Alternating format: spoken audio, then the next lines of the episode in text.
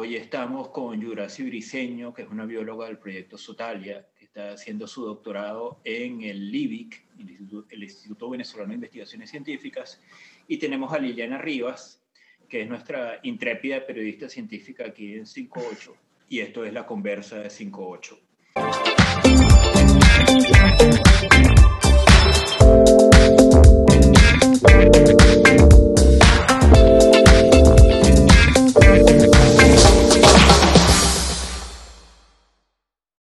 Hoy vamos a hablar de eh, los trabajos de investigación y de protección de la fauna venezolana acuática, de la fauna de nuestras aguas, a propósito del reportaje que escribió Liliana, en el que entrevistó a Yurasi y a otras, y otros profesionales del área sobre las amenazas que está enfrentando nuestra fauna eh, y cómo hay factores económicos, ambientales y sociales que contribuyen a este problema. Entonces, primero, Yurasi, em, quiero preguntarte qué, hace el proyecto Sotalia en el que tú estás trabajando eh, y por qué eligió esa línea de investigación que entiendo son tres grupos de especies o tres familias de fauna acuática en Venezuela. Bueno, eh, muchas gracias a ustedes por la invitación, a Liliana por su principal entrevista y a ti, Rafael, por esta conversa eh, Proyecto Sotalia surge porque ya yo desde la universidad, desde que estaba haciendo mi pregrado, me dediqué a investigar cetáceos. Esa fue la línea que yo escogí para desarrollar mi tesis de pregrado y investigar y me licencié con una tesis en, esa, en ese grupo. Y luego me di cuenta que a pesar de que los conocemos y, algún, y en el medio de biología se sabe sobre estas especies, no había suficientes esfuerzos para trabajar con el grupo de mamíferos acuáticos de Venezuela, que es muy diverso y que la mayoría o gran parte de ellos está bastante amenazado.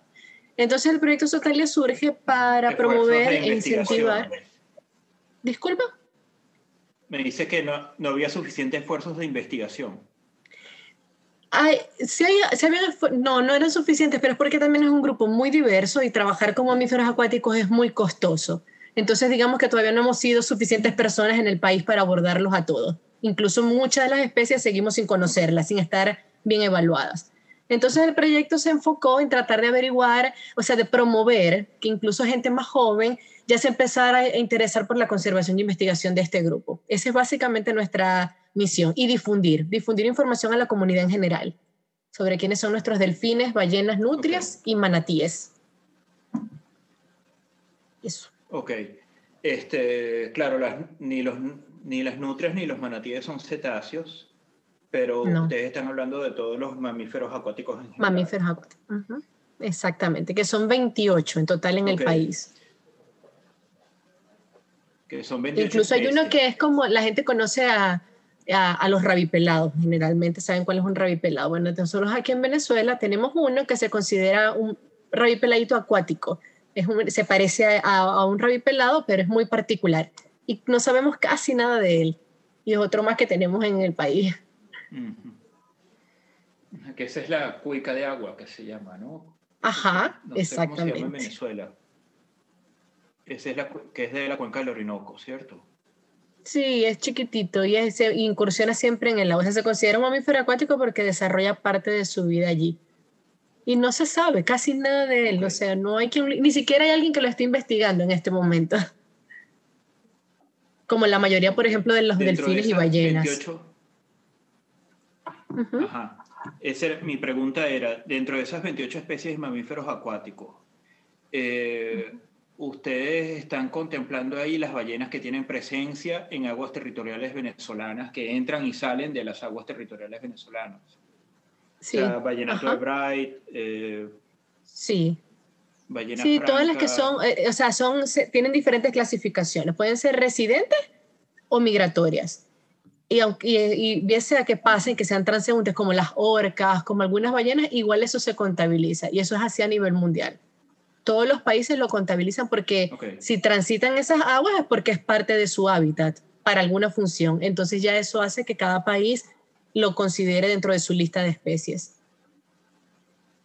Ok, entonces tenemos este, las especies más grandes que son, bueno, estas ballenas con presencia en aguas territoriales venezolanas hasta este, la cuica de agua y animales mucho menos conocidos como las toninas del lago de Maracaibo, que hasta el reportaje de Liliana yo no sabía o no recordaba que había toninas en el lago. Hay zulianos que tampoco lo saben.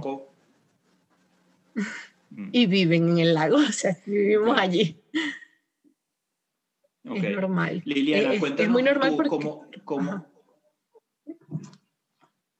Perdón, este, no, termina tu, tu, idea sobre los zulianos en el...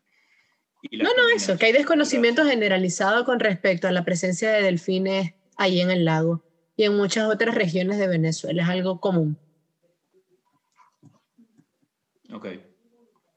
Eh, Liliana, te preguntaba cómo tú habías llegado a esta historia que, no, que nos pitchaste a 5.8 Eh, ¿Cómo te enteraste de, estas cosas y cómo, cómo fue tu investigación? Bueno, cuando yo empecé a realizar esta investigación, yo me enteré a través de las redes sociales. Ese fue como realmente el primer punto. Yo seguía desde hace tiempo ya a Proyecto Sotalia, al CIC, así como otras organizaciones a través de Instagram. Entonces, bueno, un día eh, creo que estaba dando y me cuenta que este, había ocurrido la casa eh, habían publicado como un post sobre la casa de este, tiburones, por sí. Y a mí me llamó eso la atención. Y también que Sotalia, bueno, investigaba en el lago de Maracaibo. Y así como, much, así como los zulianos que dicen Yura, pues yo no tenía idea de eso. Me llamó la atención. Yo decía, bueno, yo estoy aquí en Mérida, nosotros somos frontera aquí con Maracaibo, con el lago. Yo de Palmarito y de Bogotá, yo ni pendiente de que ahí había estos mamíferos. Entonces empecé como a investigar y empecé a indagar. Claro, al inicio de la investigación yo quería en específico hablar sobre los estudios de ciencias marinas en Venezuela. Ese era mi punto. Yo decía, bueno, hay una gente que está investigando este, con proyectos Sotalia, pero está el CIP también. Quería hacerlo de una forma más general. Pero ahí me di cuenta que si me iba por lo general, no iba a abarcar tanto, porque es que es inmenso es demasiada información, son demasiadas organizaciones que aún están activas, que están investigando, y entonces me iba a quedar corta iba a tener como poca profundidad la investigación. Y ahí fue cuando empecé a seccionar. Y salió este artículo sobre la diversidad en Venezuela. En específico me enfoqué en lo que era este proyecto Sotalia, proyecto Sigma, el CIP, y hablé un poco sobre el trabajo del señor este, José Ramón con el proyecto Caribe Sur, ¿no? más en específico eh, sobre el tráfico de fauna. Me enfoqué en eso y así fui como complementando la primera parte de la investigación. Posteriormente, bueno, espero seguir sacando como otras fases de investigación porque cuando hablé me di cuenta que había muchísimas personas que tenían ganas de conversar, que la información llegaba desde Yura, que está aquí eh, investigando completo Sotalia, hasta científicos que han investigado con, qué sé yo, con Nat Society este, los microplásticos. Entonces, bueno, la investigación se hacía como más amplia. Entonces, esa fue la manera en la que empecé. Sí, bueno, y en 5.8 nos interesa eh, no solo hablar de los problemas que tenemos, sino del esfuerzo que se está haciendo por solucionar esos problemas y ayudar a los científicos también a difundir el conocimiento que producen. Entonces, por eso estamos publicando todos estos trabajos de, de Liliana, que tiene un, un talento particular para el periodismo científico que hace mucha falta en Venezuela y que nunca se le ha prestado demasiada atención en los medios, pero bueno, en 5.8 nosotros decidimos estrictamente qué es lo que queremos hacer y lo que queremos publicar, sin que nadie nos lo esté imponiendo. Em, así que lo, aprovechamos para hablar de estos temas ambientales que, bueno, que eh, tienen que ver con todos nosotros, este, estemos donde estemos. Eh, y tiene que ver con todas las dimensiones de la vida cotidiana en Venezuela, con lo político, lo económico, lo social, y a todos nos afectan, estemos informados de eso o no, tengamos interés en eso o no, lo ambiental nos impacta a todos. Eh, Yura, si tú decías que es muy costoso eh, hacer investigación sobre los mamíferos marinos en Venezuela, sobre los mamíferos acuáticos en general, porque bueno, tenemos una una gran cantidad de superficie acuática fluvial y lacustre. Y eh, cuéntanos cómo, es en la, en la vida cotidiana esa, esa práctica de investigación científica en el campo. Entiendo que el trabajo de ustedes es sobre todo observar fauna y registrar su, demografía, sus hábitos, eh, las amenazas, este, y reunir la mayor cantidad sobre esas especies de las sobre las cuales hay conocimiento incompleto, ¿cierto? Cumpliendo esa misión en el terreno, ¿cómo se hace? Bueno, siempre tratamos cuando ubicamos la locación, eh, hablamos con las personas de, de, la zona, de la localidad, tratamos de ubicar a los pescadores de la localidad que deseen participar o colaborarnos. Eh, generalmente somos un equipo entre 3 a 5 personas, eh, alquilamos una embarcación y dependiendo el objetivo del trabajo que vayamos a hacer, por ejemplo, si es para ir a contar delfines, tratamos de planificar un estimado de 5 días y nos montamos durante 12 horas. Mientras haya luz, estamos trabajando en el agua. A eso nos referimos cuando decimos que es costoso, porque tienes que entonces en la embarcación tener toda la logística, o sea, tener la comida, la hidratación y pagar lo que el gasto que naturalmente deben alquilar una lancha, así sea pequeña. Y eso es básicamente lo que hacemos. De resto, cuando necesitamos saber sobre las amenazas o, por ejemplo, que la gente nos dé información sobre la percepción de ellos culturalmente de las especies, que es algo muy, muy importante, hacemos entrevistas empezamos a, nosotros utilizamos una metodología que se llama bola de nieve, que es el que si conocemos a un pescador, este pescador por confianza nos recomienda a alguien más que quiera hablar y así vamos sumando personas para ir sabiendo problemáticas, por ejemplo, como lo de la cacería, como los datos que le pasamos a Liliana. Cacería, consumo, que son actividades ilegales, pero que sabemos que ocurren. Incluso datos como las capturas incidentales, que aunque no es culpa de ellos, muchas veces los pescadores no lo reportan por temor a represalia. Entonces nuestro esfuerzo es mucho de trabajo comunitario. Generalmente también tratamos de contactar a los maestros de las escuelas más cercanas a los puertos pesqueros donde estamos trabajando para darles a ellos información, darle talleres a los niños. O sea, tratamos de que la investigación sea algo integral, no solamente los datos que se necesitan como científicos, sino que haya participación de distintos actores sociales, porque es muy, muy necesario. Claro, sí, eh, la gente más o menos interesada en los asuntos ambientales en las ciudades suele ignorar que la primera línea de contacto con los temas ambientales suele estar en el campo o en la playa y en comunidades pobres con muchas necesidades. Que a veces la primera línea de contacto con el problema ambiental, por ejemplo, de los, de los depredadores es el, gana, es el pequeño ganadero que tiene que conservar los animales vivos para poder mantener a su familia y tiene el problema de que tiene un jaguar matándole los becerros. Jaguar que a su vez está matando becerros porque ya no tiene presas en su ambiente natural que cazar. Eh, o el pescador que está tratando, de, que sale a las 3 de la mañana al mar a, buscar pescado, bueno, y le cae una tortuga marina o un delfín en su palangre, en su red. Sí, eh, así es. Cuando ustedes llegan a esas comunidades con esa intención, con esos propósitos, cómo empiezan a hablar con ellos, cómo les plantean a un campesino o a un pescador en una comunidad venezolana de la costa o del interior arrasada por la pobreza y por la necesidad en estas condiciones. ¿Cómo ustedes les plantean, venimos a hacer investigación científica para ayudar a proteger un recurso que a veces es, es carne para la mesa de ustedes? Sí, bueno, realmente tratamos de ser muy empáticos con ellos y lo hacemos no de manera interesada, sino es, algo leal, es algo que nos gusta hacerlo.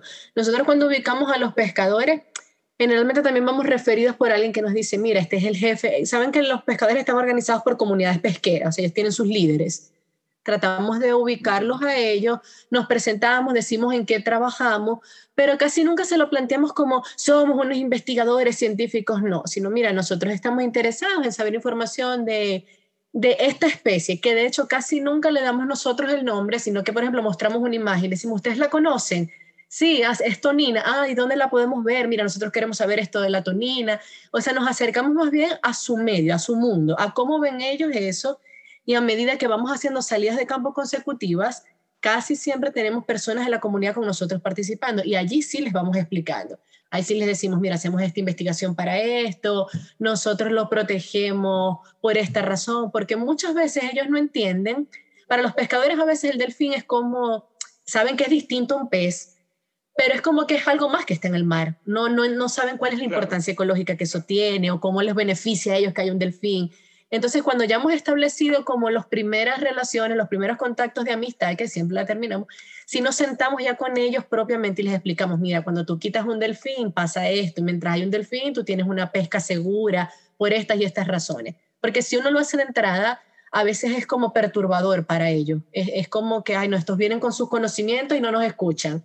Y nosotros tratamos de hacerlo exactamente lo contrario. Vamos como si fuéramos absolutamente ignorantes de mucho del tema para escucharlos. Además que ellos tienen un conocimiento que es totalmente distinto al de nosotros y es sumamente valioso. Entonces, básicamente los abordamos como si es un intercambio. Es tal cual como si yo te conociera a ti en la calle y te digo, mira, hola Rafael, ¿cómo estás? Este, ¿Cómo haces tú tu periodismo? ¿Y en qué trabajas tú? ¿Y, cómo, y qué, a quiénes entrevistas? Y así vamos averiguando sus, cuáles son sus intereses, qué saben ellos de la especie. Y poquito a poco consolidamos amistades. Hoy en día tenemos muchísimos grandes amigos pescadores.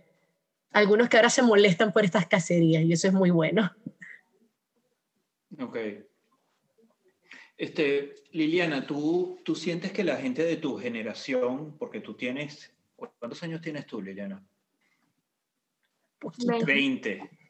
Muy chiquita. ¿Tú, sientes, sí, es una criatura, ¿tú sientes que, que la gente de tu generación está un poquito más interesada por estas cosas? Por los temas ambientales. Bueno, yo creo que sí. Sí, yo personalmente creo que sí.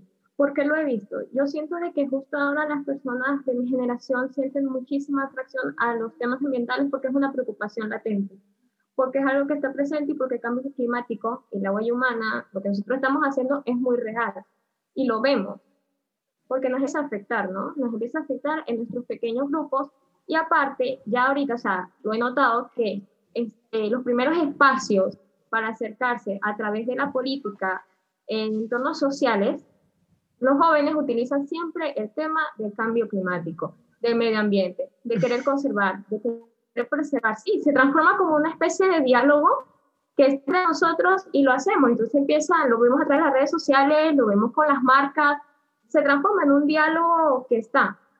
Y este, aparte siento que hay como una especie de división ya entre lo que es este, la política tradicional y por lo menos personajes que tengan como como un futuro, como algo que quieran hacer y que impacte ¿no? en la sociedad. Entonces ya tenemos como personajes como por lo menos Boyan Slat, no sé si lo conocen, si lo han escuchado, es un joven holandés y el chico está como este, trabajando en la limpieza de los mares. Entonces tienen proyectos innovadores, tienen proyectos tecnológicos y tú ves en la comunidad, en las redes, a las personas, los más jóvenes como yo, hablando de esto, hablando de, y no solo porque yo esté en esta área investigando de ciencia, sino realmente pasa. Y pasa en plataformas como Facebook, que es una de las plataformas más antiguas del milenio, y pasa. Entonces sí siento que es algo que, está impactando, que, es nuestro discurso y que realmente sí nos importa. Muchísimas veces las personas dicen que no, que a los jóvenes no les importa tanto esto, que están pendientes de otras cosas, pero sin ir muy lejos con las nuevas plataformas de TikTok, ya hay chicos que están hablando y crean contenidos que se transforman incluso como en proyectos a través de TikTok en pro del ambiente, en pro de la conservación, de la biodiversidad, de las marcas eh, libres de crueldad. O sea, se transforma en un diálogo muy bonito realmente. Y tú ves que en Venezuela, en tu generación, existe esa sensibilidad, porque bueno, yo te pregunto desde Montreal, aquí vino Greta Thunberg en su gira que hizo hace como dos años, ella vino, hizo una manifestación, fueron miles de personas, entre ellos mi hija que tenía cinco años en ese momento y le dieron permiso de la escuela para ir a ver a Greta Thunberg. Este, pero en Mérida, este, donde, bueno, eh, tienes que ver si hay luz, si hay internet, si hay gasolina, si hay comida o si hay dólares para pagar o pesos por lo menos para pagar por la comida. hay preocupación, bueno, en uno de los lugares de mayor valor ecológico del país, que están ustedes al lado de la Sierra Nevada, donde hay eh, especies endémicas. Eh, eh, hay preocupación entre tu generación por estas cosas, porque yo siento que mientras más vieja es la gente en Venezuela, menos le preocupa o menos entiende de los asuntos ambientales. No, sí, sí, realmente sí. O sea, y poniendo el ejemplo de media en específico, que es el que tengo más a la mano, se ocurre. Y me di cuenta, este, admito que yo soy de las personas que pensaba que no, ¿no? Yo lo prejuzgaba. Yo decía, no, aquí a las personas no les importa y no les llama la atención. Yo era de eso. Pero a medida que por lo menos cuando fui investigando y publiqué este, este artículo de biodiversidad, yo lo publiqué a través de mi Facebook y lo compartí con mis amigos y demás, y todos automáticamente comenzaron a crear un discurso, ¿no? A hablarlo, a preguntarme. Muchas personas me preguntaban, mis chicos jóvenes, mi hermano, que es este, tres años menor que yo, lo divulgó y lo comentaba en el liceo y lo hablaba. O sea, sí existía esta preocupación. Y aparte, hace poco este, ocurrió como un evento en el zoológico de Mérida. Yo no estoy de acuerdo con los zoológicos, quiero aclararlo, a mí me gustan realmente, pero el zoológico de, América, eh, de Mérida está trabajando con un proyecto de conservación de los zoofrontinos. Ellos tienen este proyecto, lo han elaborado, entonces este, ocurre este evento que fue como un baby shower para la osa que está embarazada de los sesnos, ¿no? Y eso fue automático. Muchísimas personas fueron, aportaron, porque la cuestión era que tú ibas, que tú tenías que aportar medicamentos, alimentos, dinero. Las personas crearon a través de las redes sociales campañas en pro de los sesnos, lo hablaban, y no solo hablaban del hecho de, de, de como el baby shower, o sea, el evento, las festividades, no, no, no, también hablaban del proyecto de conservación. Entonces se preocupaban y decían, no, lo que pasa es que los bosques nublados es verdad, este, nosotros no vemos osos frontinos. ¿Y qué pasó con el cóndor? Y entonces venía la hora de hablar del cóndor y el cóndor que nosotros veíamos y lo veíamos.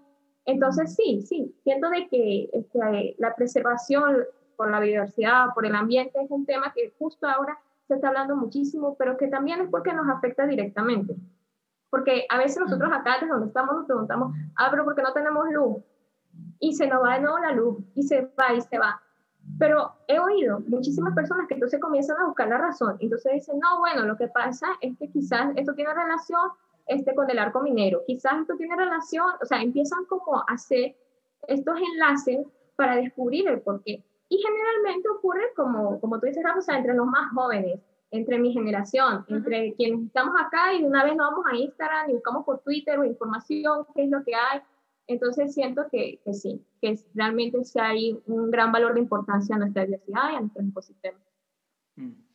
Y ahora sí quiero preguntarte sobre el asunto de, de las amenazas directas a la, a la, fauna acuática, en particular eh, el tema de cacería. Eh, las matanzas de cetáceos o de, o de, tiburones o de manatíes por su carne en una población que está atravesando por las necesidades que está atravesando.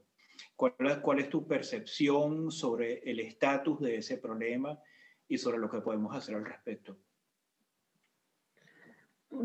Eh, para cada uno de esos grupos es diferente. A nivel nacional, solo los mamíferos acuáticos están protegidos eh, por la ley, que no se deben capturar. Con respecto a los tiburones, algunas especies que son de interés comercial eh, no tienen ningún problema y eh, solo hay nueve especies que están protegidas, que está prohibida su captura, que sin embargo sucede.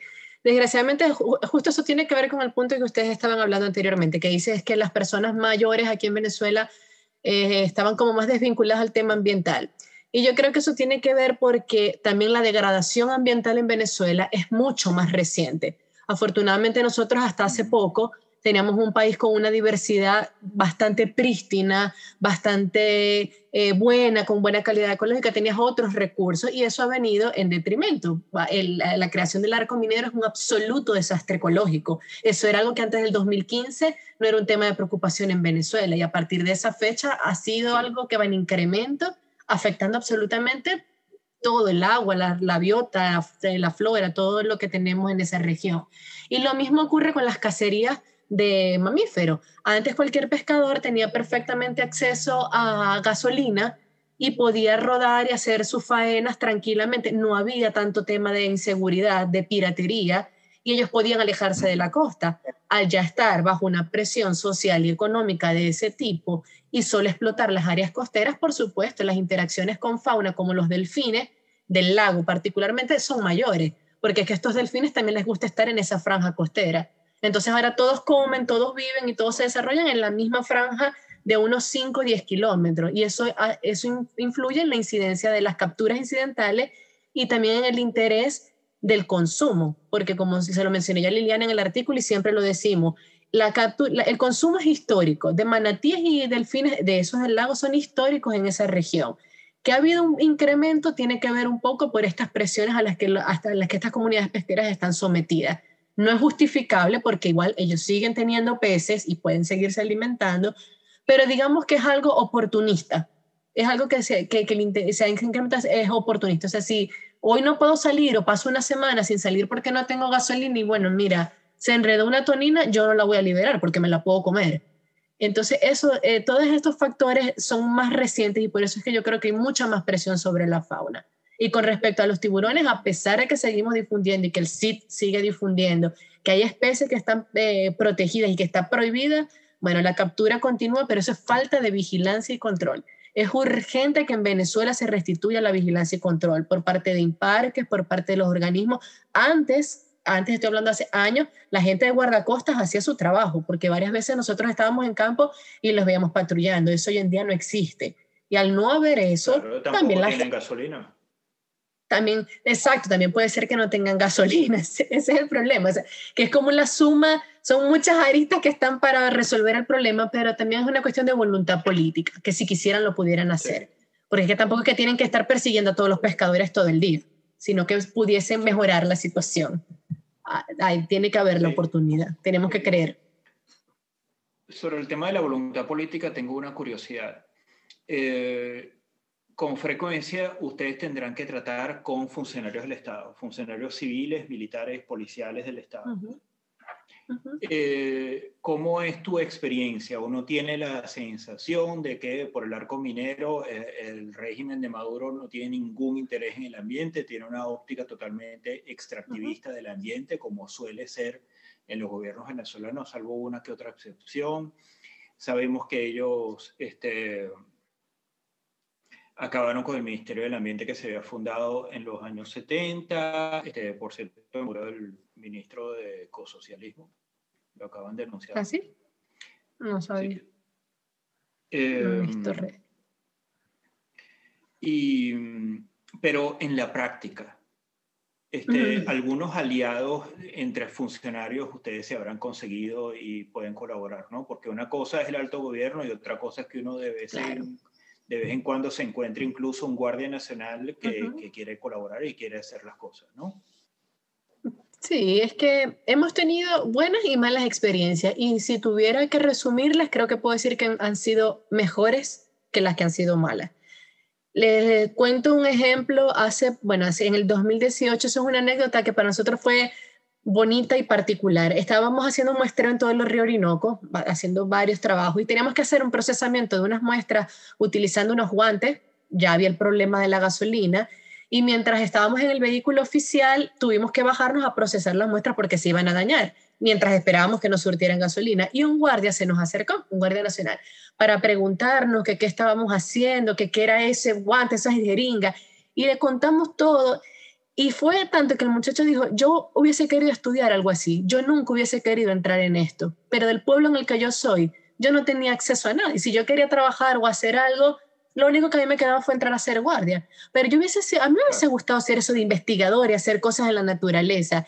Y era alguien súper joven, tenía 21 años apenas. O sea, que todavía podía tener todo para estudiar, pero esa es su oportunidad. Y muchas veces en campo, eso nos ha pasado con funcionarios que es verdad, eh, a veces yo entiendo la polarización que hay en este país, muchas veces es justificable por todo lo que se vive, pero creo que nadie debe cerrarse, y menos la gente que está trabajando en algo en conservación, debe cerrarse a la oportunidad de hablar y escucharlo, porque no todos son así, en el fondo son personas y a veces tienen otros intereses, y a veces tienen otras historias, y a veces quieren participar en estos proyectos. Nosotros con algunas personas nos ha ido súper bien trabajando. Siempre hay alguien que no quiere, pero Muchos, muchos al contrario, prestan apoyo, se solidarizan o les llama la atención, porque es algo también diferente a los problemas cotidianos del país. Ven algo que se está produciendo, que están saliendo de otra fauna, entonces les gusta mucho, se interesan bastante. Entonces hay que ser abiertos. En conservación tenemos que ser, si queremos que sea efectivo, tenemos que ser abiertos al diálogo, absolutamente. Y según la ley, la, la, Guardia Nacional es la principal, el cuerpo con mayores responsabilidades en guardería ambiental de Venezuela todavía, ¿cierto? sí, dependiendo de la zona, porque Imparques en la región, en donde están los parques nacionales, Imparques es, la, es una de las autoridades máximas también. Los guardias nacionales son como una, o, sí velan por eso, porque ellos tienen una guardería ambiental. La Guardia Nacional también tiene una guardería ambiental que no sé cómo la manejan hoy en día, pero ellos digamos que trabajan en, paralelo. Donde hay parques nacionales, trabajan en conjunto. Y si no, si está la guardia, el componente ambiental. Eh, Y ahora sí, ¿cómo crees que los medios de comunicación, en las circunstancias en que ocurre el periodismo en Venezuela hoy en día, este, ya tú ves en el caso de 58, por ejemplo, que estamos regados por distintos lugares y es un medio online, eh, ¿cómo crees que nosotros podemos contribuir al trabajo que ustedes están haciendo? Eso tal cual como le estaba haciendo Liliana, para nosotros es fabuloso. ¿Qué pasa? Nosotros muchas veces tenemos mucha información, pero no es nuestra área explicárselo a la, a la ciudadanía. En cambio, ustedes tienen, eh, eh, esa, esa, es su línea de trabajo y saben cómo hacer llegar el mensaje, cómo transmitirlo, cómo difundir. Y eso es súper valioso para nosotros, demasiado. Esos reportajes como los que hizo Liliana y nos han hecho otros colegas de ustedes acá, han sido extremadamente buenos porque muchísima gente, luego que los ven, se nos acercan por las redes y nos preguntan sobre los proyectos o qué podemos hacer o dónde estamos. Y a veces cuando en esos reportajes se mencionan a los locales con los que trabajamos, y nosotros se los mostramos, ellos se alegran muchísimo y hacen que otras personas de sus comunidades se vinculen y eso es muy, muy fabuloso. Para nosotros ese es el mejor apoyo que nos pueden dar, difundir de manera general lo que estemos trabajando y en un lenguaje más apto para todo público. No solo explicar que si la abundancia o las tasas de extinción, porque a veces uno habla en lenguaje muy técnico y eso no alcanza a todo el mundo. Entonces, eh, la socialización del conocimiento es para nosotros el mejor aporte que podemos tener de todos ustedes. Ha sido maravilloso, de verdad. Sí, bueno, seguiremos, seguiremos contribuyendo con eso en la medida de lo posible. En 5.8 tenemos todo el interés de hacerlo y para eso tenemos a Liliana, por ejemplo. Yo le comenté a Liliana, eh, esto pueden después ustedes si lo graban o no, lo podemos, es una conversación. Eh, próximamente nosotros estaremos haciendo varias expediciones de campo en Venezuela. Hay una iniciativa que se llama eh, South American River Dolphins, que es Delfines de Río de Sudamérica, que involucra Venezuela, Colombia, Perú, Ecuador y Bolivia. Y todos trabajamos en conjuntos para estudiar a los delfines de río. Entonces, a partir de, bueno, el domingo comenzamos, vamos a comenzar a hacer varias expediciones en la cuenca del Orinoco para estimar la abundancia de esta, de esta tonina que tenemos aquí, que es la más grande, incluso es el delfín de río más grande del mundo. Entonces, datos como eso fue los que yo le comenté a Liliana. De pronto nosotros al volver de las expediciones podemos informarle, porque eso es bonito que la gente lo sepa, o sea, que se está haciendo algo. No es que nada más decimos, ay, los cazan, los matan. No, o sea, hacemos esfuerzos para que eso cambie, para que se modifique y realmente se conserve. Bueno, hagámoslo. Cuenta con nosotros. Gracias. Bueno, Creo que estamos listos. Eh, muchísimas gracias por, por, venir a este episodio de la conversa y bueno, seguiremos hablando de todos estos temas.